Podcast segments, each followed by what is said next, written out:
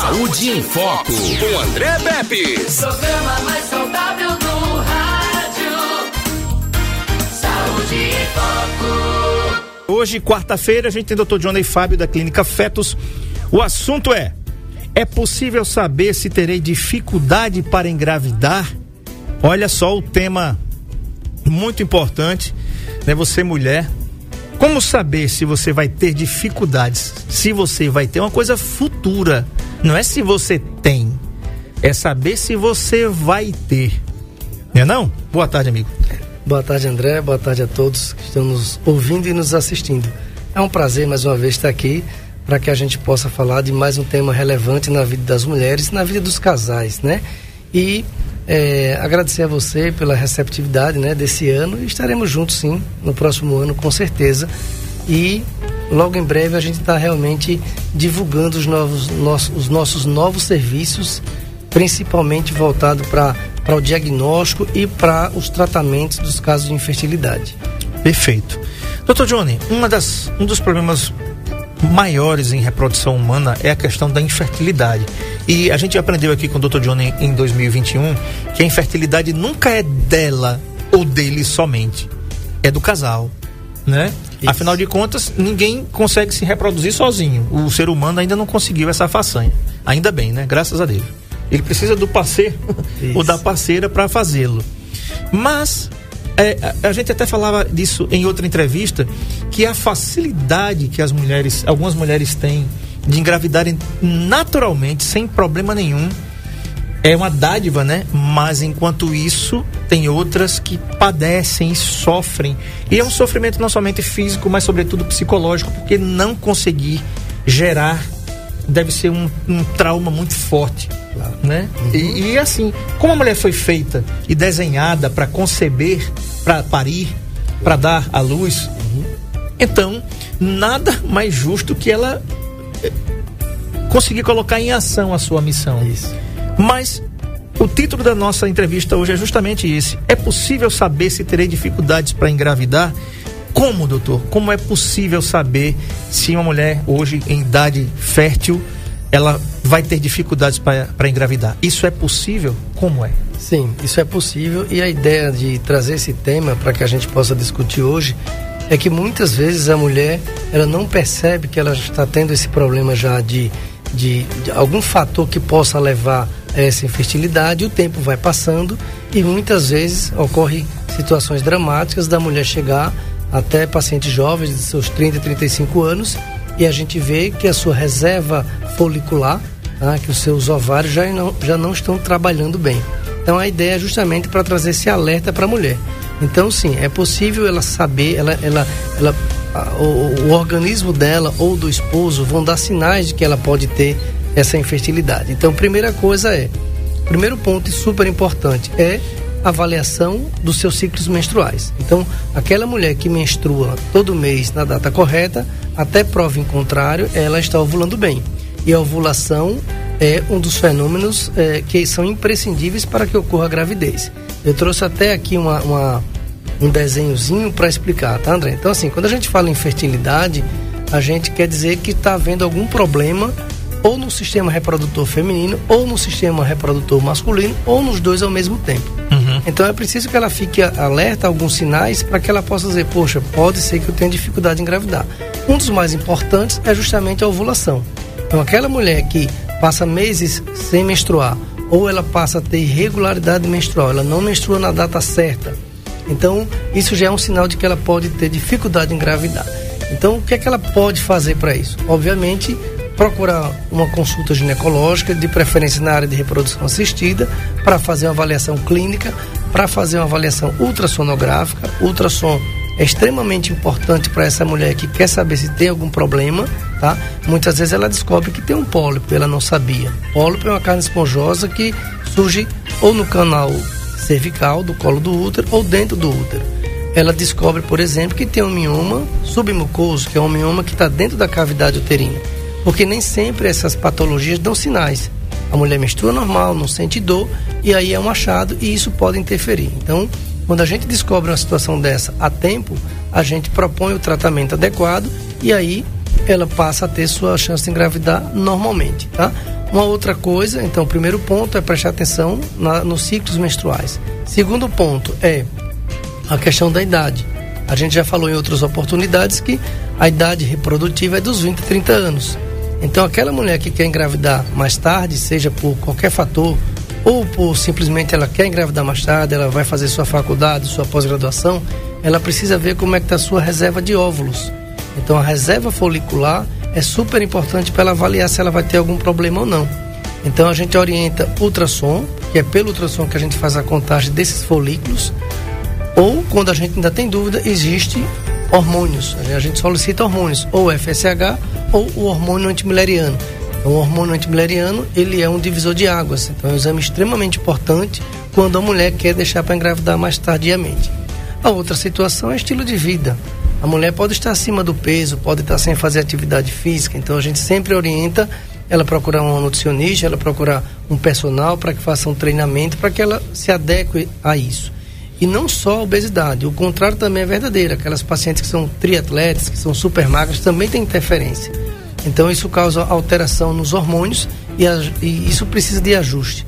Do lado masculino, não existe nenhum protocolo que diga, olha, o homem quer saber, vai lá e faz o espermograma. Mas o espermograma, sim, é uma forma, se o homem quiser saber se ele está ok, ele vai lá e faz um espermograma. Uhum. Então, isso é tudo preventivo. Então, quando a gente fala de eu quero saber se eu tenho algum problema, a gente está falando de prevenção.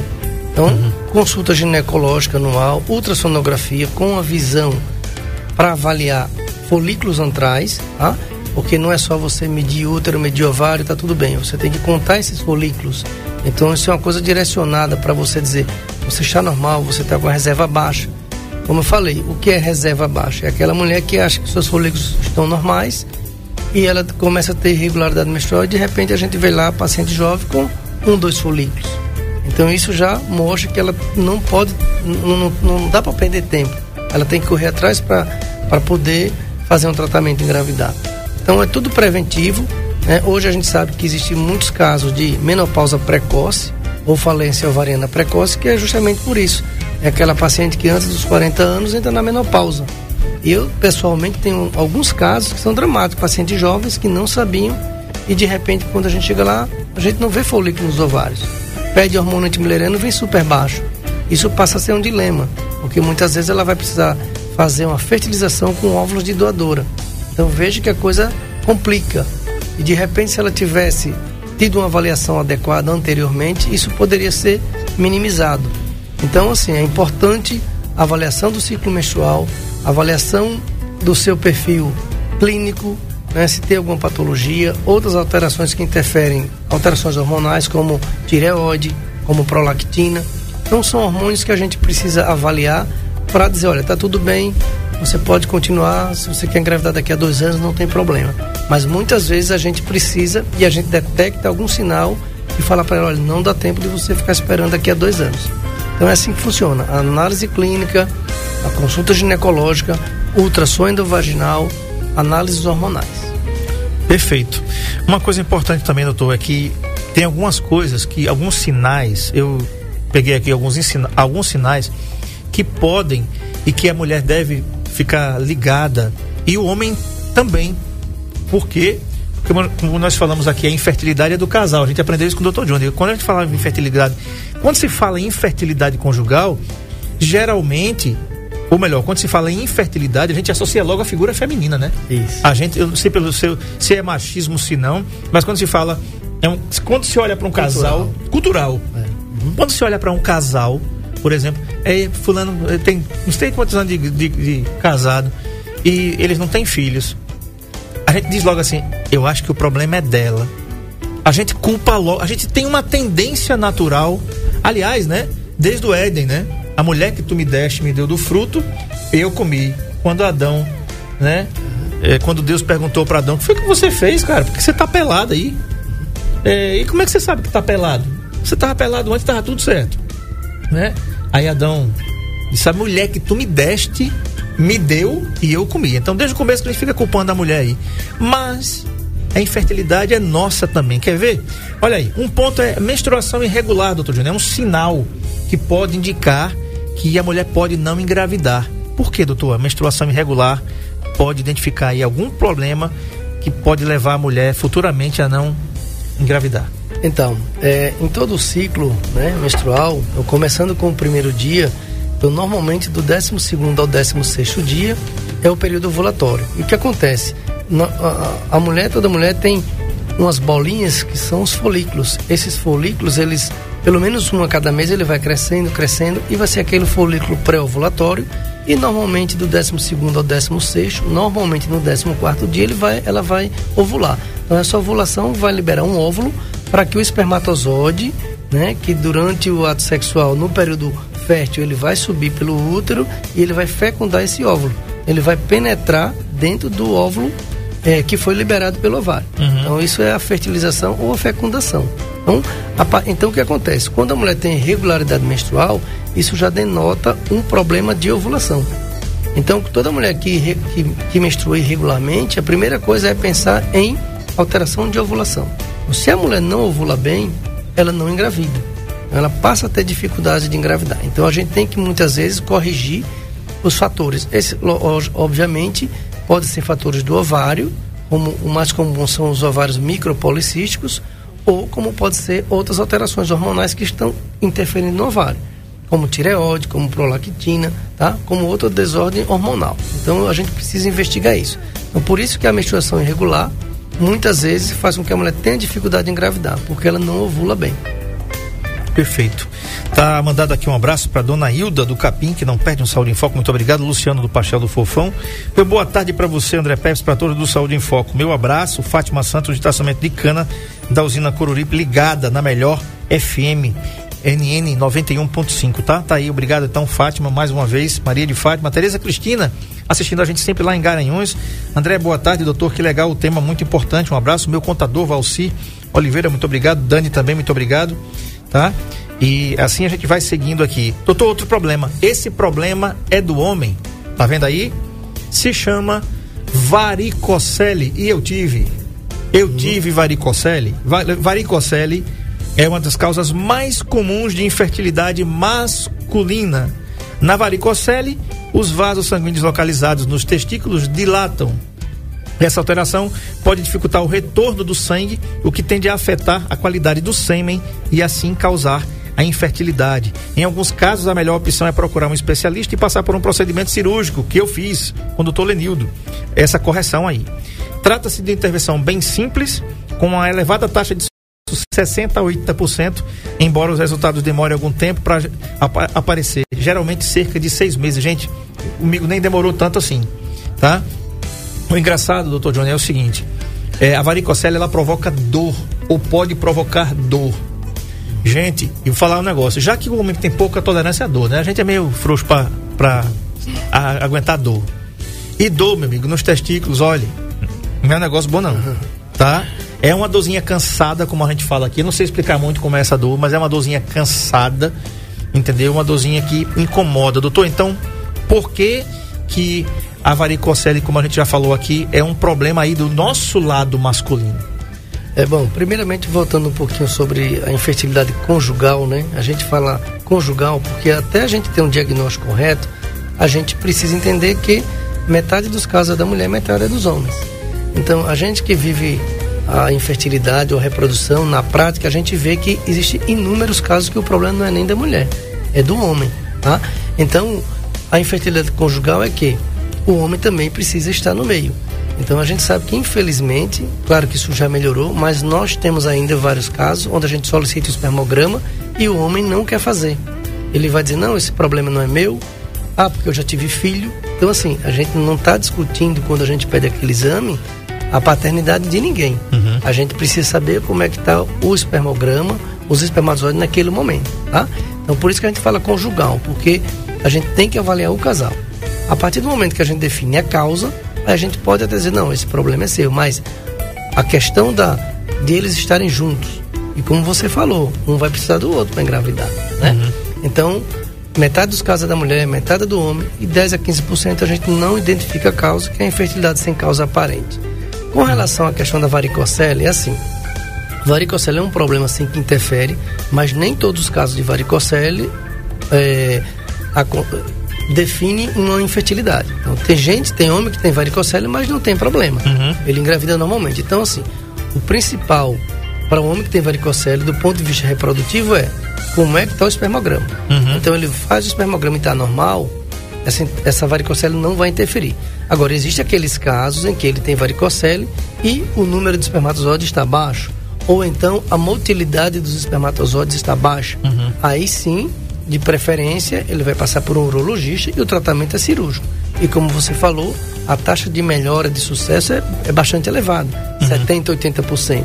Eu também tenho casos em que o problema era de varicocele, houve a cirurgia e depois de um certo tempo houve uma gravidez espontânea que nem precisou de tratamento.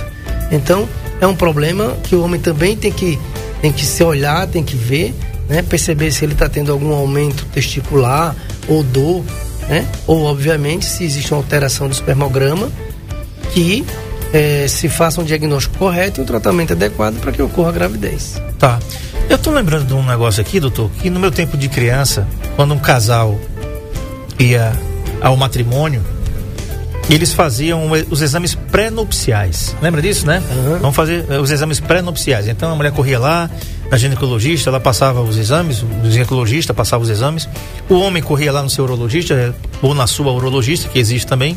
Ela, eu ele prescrevia, ela prescrevia os exames e faziam os exames pré-nupciais para evitar alguns problemas, né? Esses exames, doutor, esses esses exames não, não, se usa, eu acho que nunca mais se usou isso. Exames pré-nupciais, eu acho que. Mas ainda existe, é necessário, existe e é necessário para que um casal que pretende engravidar, eles façam esses exames para evitar, ou até para atestar ou aferir um negócio desse, por exemplo. Né? Uma contagem, um espermograma, que é a contagem dos espermatozoides. Eu não sou urologista, não sou médico, mas acredito que deve ser um dos exames principais para saber como é que como é que está a fertilidade do homem, não é não? Isso, os exames pré-nupciais eles são extremamente necessários, eles são importantíssimos, embora a gente vê que na prática isso não é tão comum, tá? Mas deveria ser, porque são exames preventivos. A gente vai olhar a parte ginecológica, o colo do útero, se tem alguma infecção, exames sorológicos, né? VDR, sífilis, HIV, hepatite, uma série de exames que a gente pede para a gente eh, depois expor para o paciente ou que está tudo bem ou que existe alguma alteração que a gente precisa corrigir. Não existe nenhum protocolo que, a não ser que você defina que você já fica alerta. Por exemplo, se você pergunta que a paciente se ela está menstruando todo mês ela fala que não, e você de repente vai fazer um ultrassom e vê que ela não tem uma quantidade normal de folículos, isso já liga um alerta vermelho para que você corra atrás de exames específicos voltados para a reprodução. Isso tem a ver também com a idade da mulher, tem a ver com a idade do homem. A gente sabe hoje que os casamentos também estão retardando em termos da idade do casal. É, mas os exames pré-nupciais eles são extremamente importantes e na medida que a gente identifica um fator que possa levar aquele casal a um problema de fertilidade, a gente pode sim e deve é, a gente deve se antecipar. Porque o que acontece é assim, a gente não pode simplesmente seguir o conceito de infertilidade, que é assim, um ano tentando ter relação sem usar nada de anticoncepcional e não engravida. Isso é, é um conceito válido, mas se você já identifica que existe um problema, não tem por que eu esperar o casal passar um ano. Se eu já identifico que ela tem microcisto de ovário e ela quer engravidar, se eu já identifico que, por exemplo, ela está muito acima do peso, que ela precisa baixar esse peso, se eu identifico que ela tem algum problema da tireoide, uma hiperprolactinemia, ou se eu identifico também que o homem ele consome muito álcool, ele, que ele fuma muito, ou que ele também está acima do peso, que está sem fazer atividade física, a gente pode também dizer, olha, vamos pedir um espermograma só para a gente ficar tranquilo. Porque essas orientações são extremamente importantes. A gente não pode prolongar uma situação, André, muito comum, infelizmente. Tem pacientes que passam 5, 10 anos, chegam no consultório e falam, doutor, eu estou há 5 anos tentando engravidar. Então ela já passou 5 anos sem um diagnóstico correto, sem um tratamento. E assim, coisas que é do dia a dia. O paciente, eu estou há 10 anos sem engravidar. 15. Então, imagine quanto tempo essa mulher não tinha a ideia, a informação de que um ano já é infertilidade. Imagine 5, 10, 15 anos. Então a mulher tem que estar atenta a isso, tem que saber desses conceitos, o marido também, e saber que fatores externos interferem. Fatores clínicos, diabetes, pressão alta, problema de tireoide, obesidade. Então tudo isso interfere. Então tudo isso cai na balança para hora, na hora que a gente vai examinar e na hora que a gente vai orientar. Ok.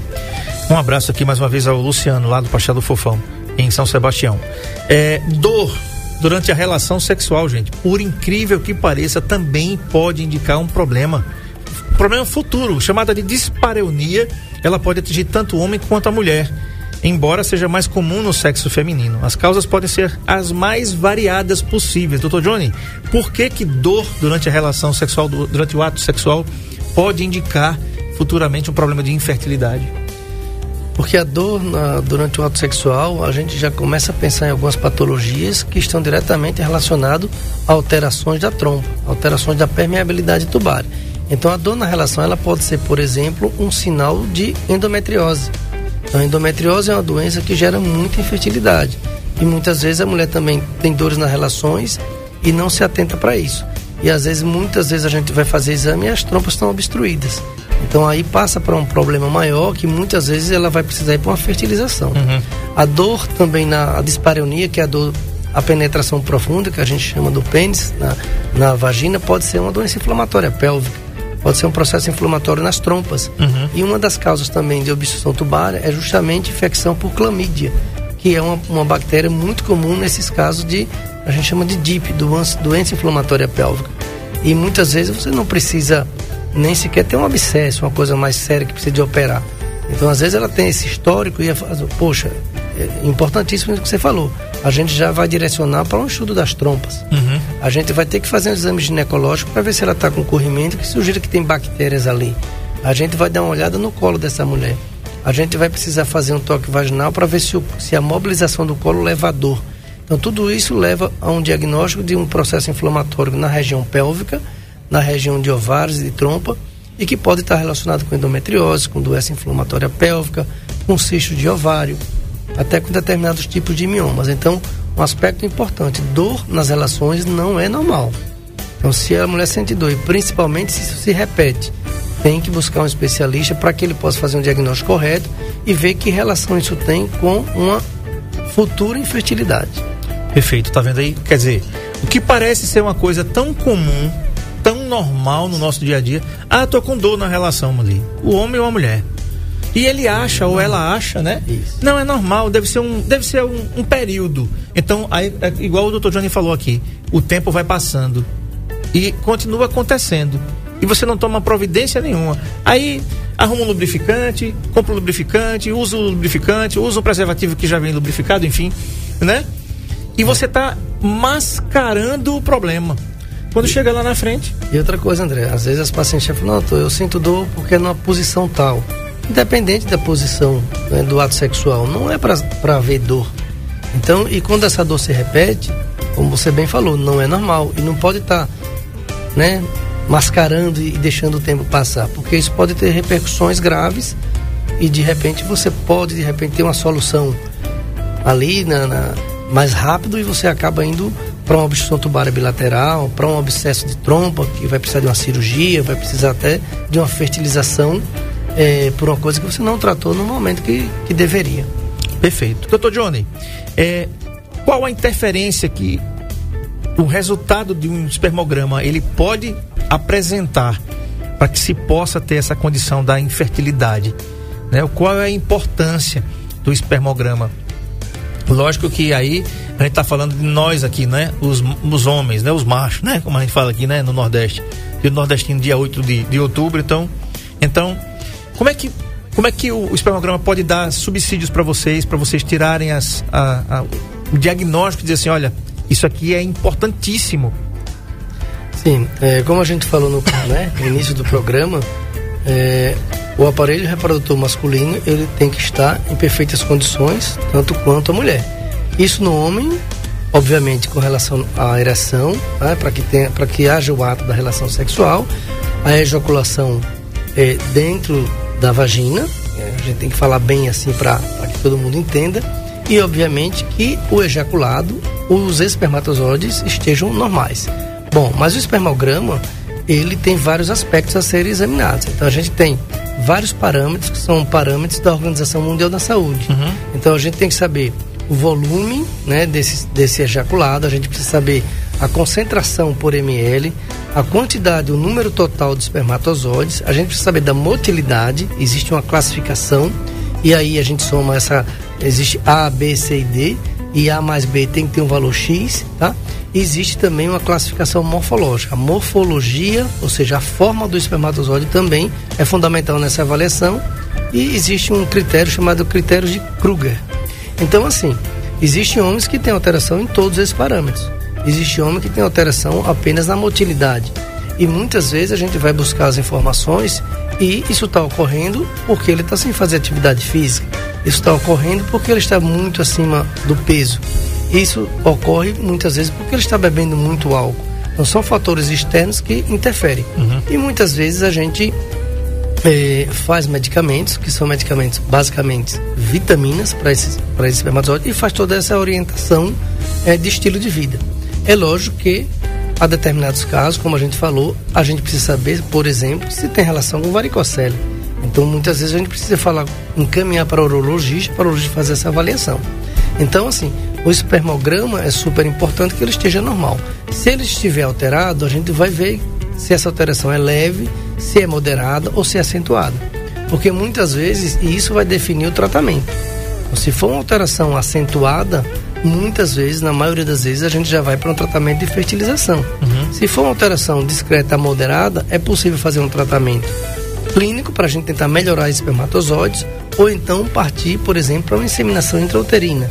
Então, às vezes, é, a gente faz avaliação, essa, esse espermograma vem ou com um número baixo ou com uma motilidade baixa, mas numa alteração discreta moderada e aí a gente parte para um outro exame que se chama processamento seminal para avaliar quantos milhões de espermatozoides bons esse espermograma tem para classificar aquele paciente como candidato à inseminação. Uhum. Então, a avaliação do homem é super importante, não tem como você dar seguimento num diagnóstico correto e num tratamento se o homem se recusa a fazer o espermograma. Então, é o exame básico do homem. Você vê, a mulher faz exame ginecológico, faz ultrassom, faz exame hormonal, faz exame da trompa e o homem muitas vezes resiste em fazer um espermograma. Então é super importante o homem é, saber que ele está junto ali com a mulher para que no final das contas o objetivo dos dois seja alcançado, não é só da mulher. Né? Faz parte da essência da mulher e do homem ter um filho. Então o homem tem que estar disposto a estar com ela nesses momentos, fazer o exame e se houver alteração, a gente encaminhar, a gente fazer os tratamentos que forem necessários para que o objetivo final seja atingido. Perfeito. É, é, um abraço aqui para o meu querido Osmair, herói da bandeira 2, taxista que não perde um saúde em foco, a todos os taxistas, motoristas de vans e ônibus que estão ligados aqui na NN. Muito obrigado pela audiência de vocês, tá bom? É, na realidade, doutor, o espermograma ele traz para a gente é, um constrangimento, né? O homem às vezes se sente constrangido, né? Porque tem alguns exames, é, já foi pior. Por exemplo, o exame do toque, isso já melhorou muito. A Sociedade Brasileira de Urologia já conseguiu colocar na cabeça que aquilo não é uma relação sexual, né? Aquilo é um exame e dura 15 segundos. É, não tem nada a ver com isso. E agora é um constrangimento na realidade o espermograma, mas necessita ser feito. Eu já fiz, quando eu fiz, inclusive quando você faz a, a cirurgia é, de varicocele, logo após, né, quando você fica bom, você tem que fazer o espermograma. E quando você faz a vasectomia, que foi o que eu fiz também depois que eu tive meus dois filhos, você tem que fazer também o, espermograma para fazer a contagem de espermatozoides depois de 30 dias que foi operado, para saber se realmente você não está mais, mais fértil. Porque a, a, a vasectomia é isso, é para você não engravidar mais. Né? Então, fica aí a, a dica, deixa de, como a gente fala aqui, deixa de frescura e vai fazer o exame, né? Deixa de ideia. Coisa. É, claro que o exame, como você falou, né, constrangedor, mas uh, eu acho que o homem tem que colocar como, primeiro que é um exame necessário. Então, portanto, não existe outra opção. Né? Quando você tem a opção, você escolhe, mas a avaliação masculina não existe ah, eu vou olhar para aquele cara, vou dizer se ele tem ou não tem problema. Sim. Então a gente precisa de um exame objetivo, é o espermograma.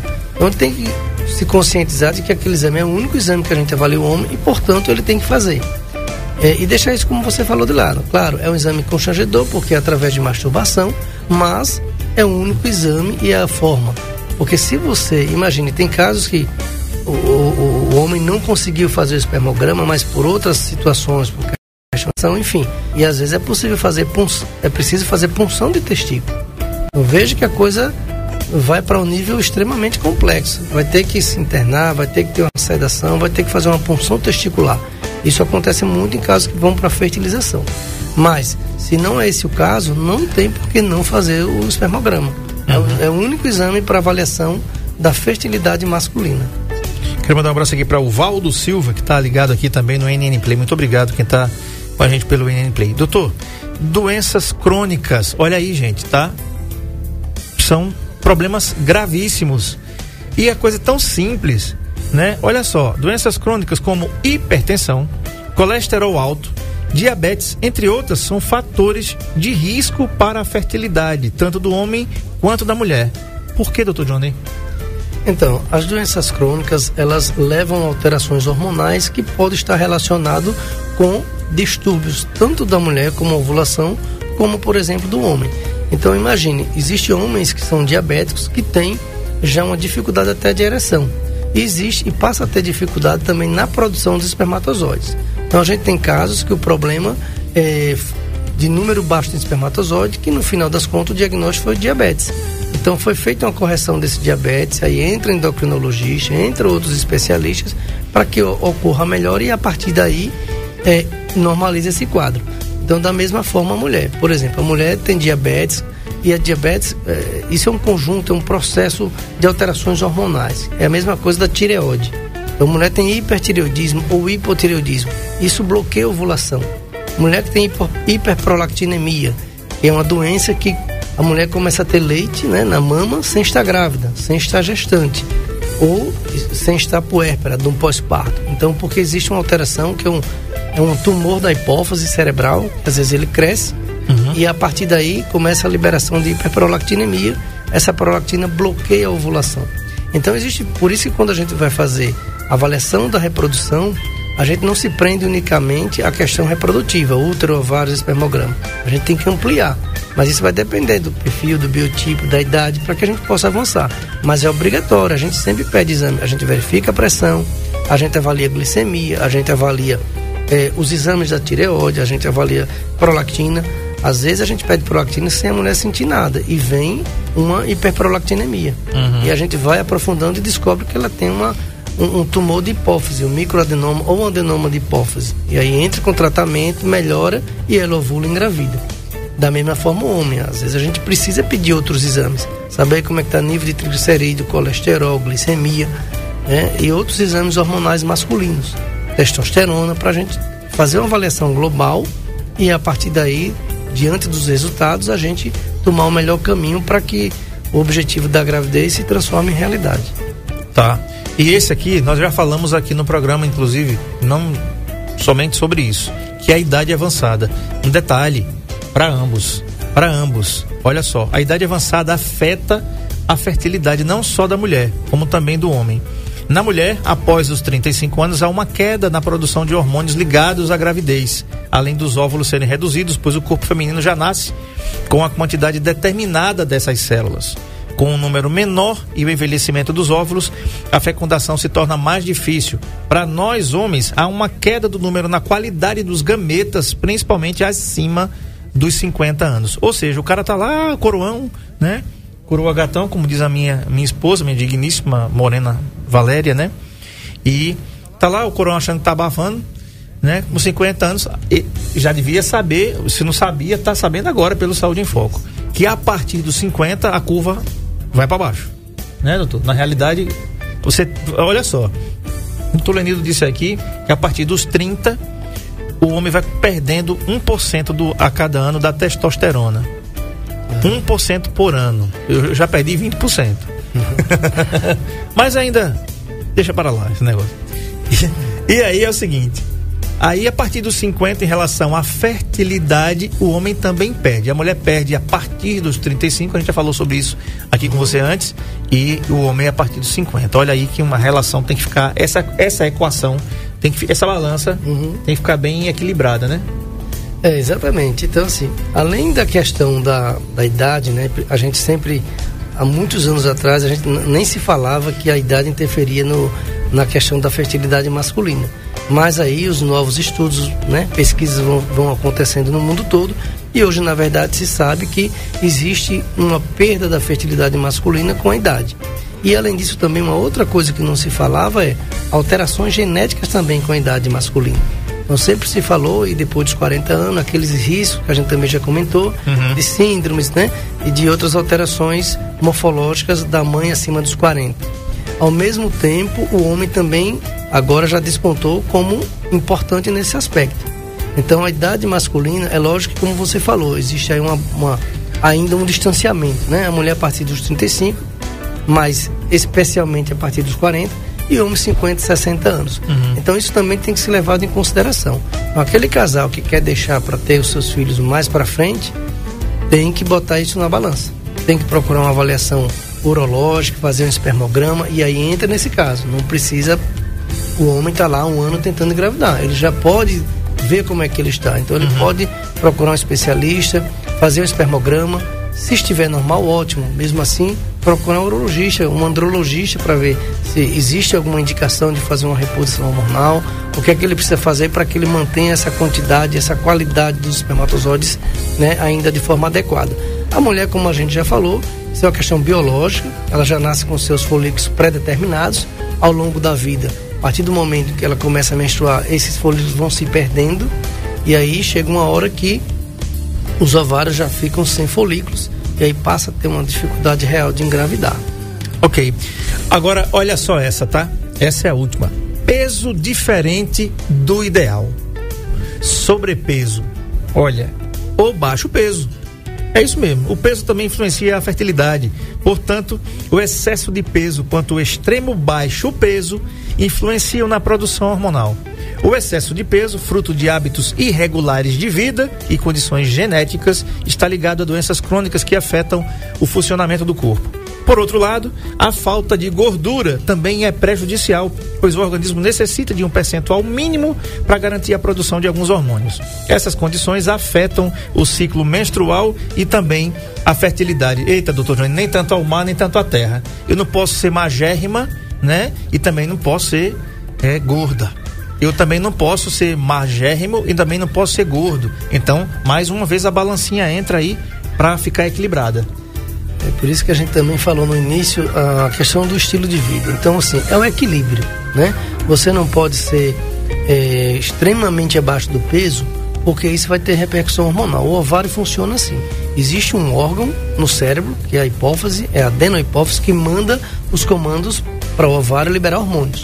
Então, seja um, você está, a mulher ou o homem está muito abaixo do peso acima, isso interfere nessa questão hormonal. Então, existe um bloqueio.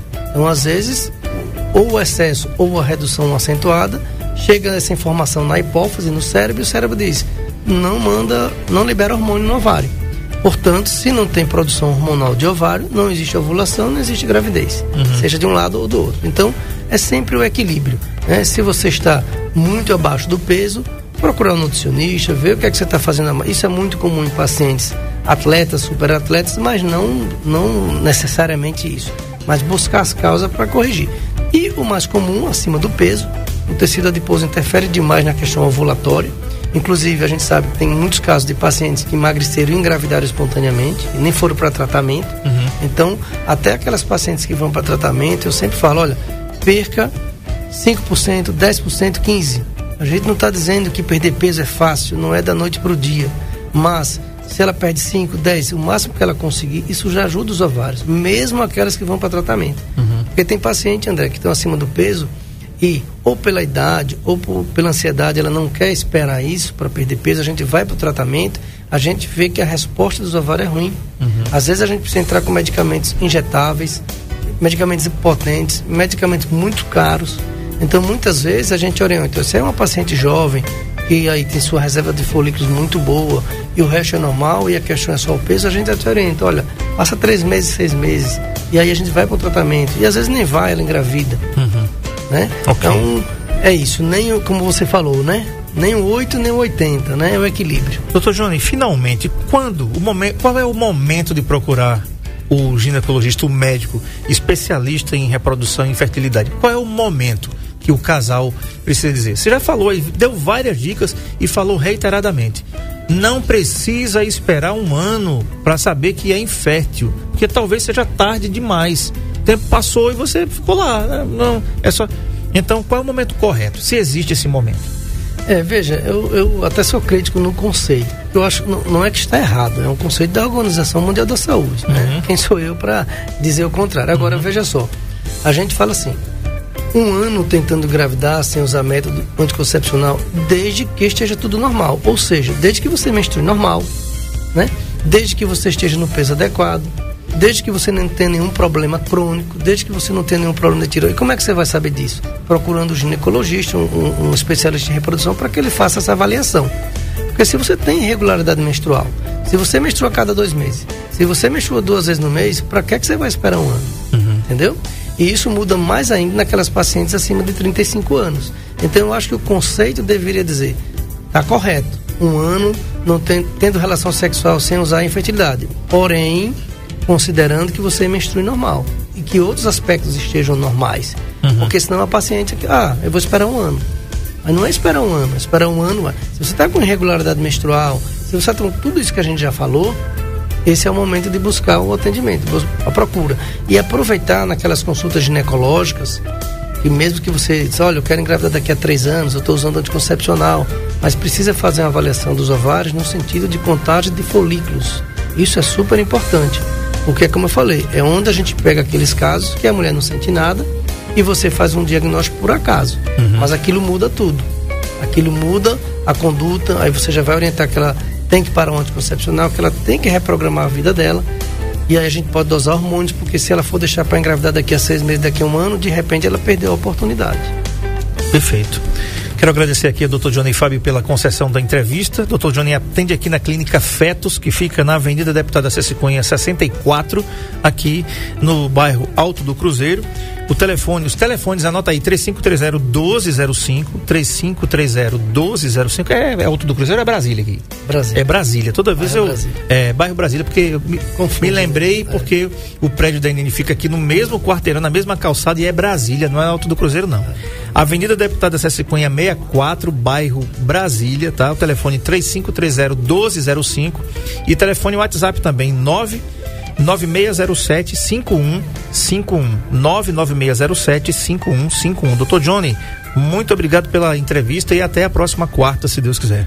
Obrigado, André. E quarta-feira estaremos aqui mais uma vez falando sobre outro, outros temas, outro tema de, de importância, né? Para que a gente possa passar uma informação correta, adequada, para que as mulheres se conscientizem de tudo isso que a gente fala, né? De ela prestar atenção eh, no seu corpo, nos seus ciclos menstruais, em tantos aspectos que envolvem a plenitude, né? De, de cada fase da vida da mulher.